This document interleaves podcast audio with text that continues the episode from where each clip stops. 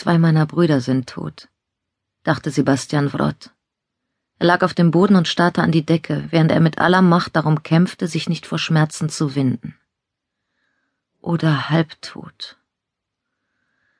Er wusste nur, dass sie irgendwie anders waren, als sie aus dem Krieg zurückkehrten.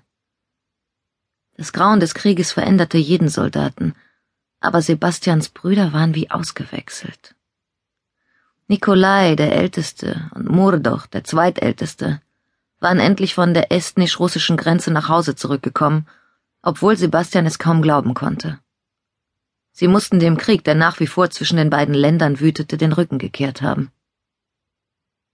Draußen tobte ein schrecklicher Sturm, der von der nahegelegenen Ostsee über das Land peitschte, und aus dem strömenden Regen heraus betraten die beiden gut Blachmount.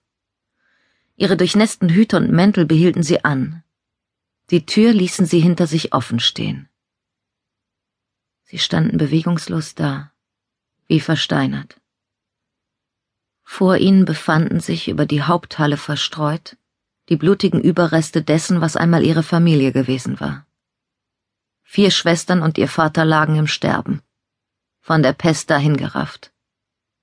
Sebastian und der jüngste Bruder Konrad lagen, von Messerstichen übel zugerichtet, mitten unter ihnen. Sebastian war noch bei Bewusstsein, der Rest von ihnen gnädigerweise nicht mehr. Nicht einmal Konrad, obwohl er noch immer vor Schmerzen stöhnte. Nikolai hatte Sebastian und Konrad erst vor wenigen Wochen nach Hause geschickt, um die Familie zu schützen. Und jetzt waren sie alle dem Tod geweiht. Blachmount, der Stammsitz der Wrots, war für die umherstreifenden Banden plündernder russischer Soldaten eine zu große Versuchung gewesen. In der vergangenen Nacht hatten sie das Gut angegriffen, auf der Suche nach den Reichtümern und Lebensmittelvorräten, die es dort Gerüchten zufolge geben sollte. Sebastian und Konrad hatten versucht, Blachmount gegen Dutzende von Angreifern zu verteidigen, doch schließlich wurden sie überwältigt und durch Stiche in den Unterleib niedergemacht, wenn auch nicht getötet. Die anderen Familienmitglieder blieben unverletzt. Sebastian und Konrad hatten die Soldaten lange genug aufgehalten, bis sie begriffen hatten, dass in diesem Haus die Pest wütete. Daraufhin waren die Eindringlinge geflüchtet, wobei sie ihre Schwerter in den Leibern der Verwundeten stecken ließen.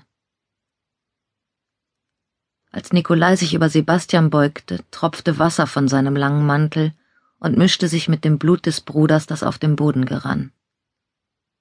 Er sah Sebastian mit einem so bitteren Gesichtsausdruck an, dass dieser für einen Moment glaubte, sein Bruder sei von seinem und Konrads Versagen angewidert. So angewidert wie Sebastian selbst. Dabei ahnte Nikolai nicht einmal die Hälfte von dem, was geschehen war. Doch Sebastian wusste es besser. Er wusste, dass Nikolai auch diese Bürde auf sich nehmen würde, so wie alle anderen zuvor. Sebastian hatte seinem ältesten Bruder immer sehr nahe gestanden, und er glaubte fast, Nikolais Gedanken hören zu können, als ob es seine eigenen wären. Wie konnte ich bloß erwarten, ein Land zu verteidigen, wo ich doch nicht einmal mein eigen Fleisch und Blut verteidigen konnte? Leider war es ihrem Heimatland Estland keinen Deut besser ergangen als ihrer Familie. Im Frühling hatten russische Soldaten die Ernte geraubt und dann die Erde mit Salz unbrauchbar gemacht und verbrannt. Diesem Boden würde man nicht ein einziges Korn mehr entlocken können, und das ganze Land hungerte.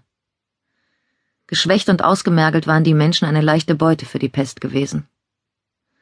Nachdem sie sich von dem Schock erholt hatten, zogen sich Nikolai und Murdoch zurück und beratschlagten in harschem Flüsterton. Dabei zeigten sie auf ihre Schwestern und ihren Vater, als ob sie über etwas debattierten. Über Konrad, der bewusstlos auf dem Boden lag, oder Sebastian selbst schienen sie allerdings nicht zu diskutieren. Hatten sie über das Schicksal ihrer jüngeren Brüder bereits entschieden?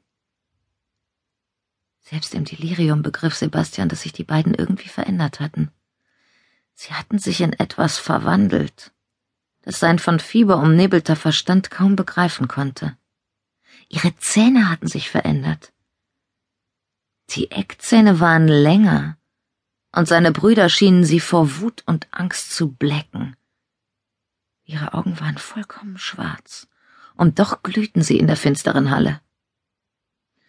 Als Junge hatte Sebastian immer den Erzählungen seines Großvaters über Teufel mit schrecklichen Reißzähnen, die in den nahegelegenen Sümpfen hausten, gelauscht.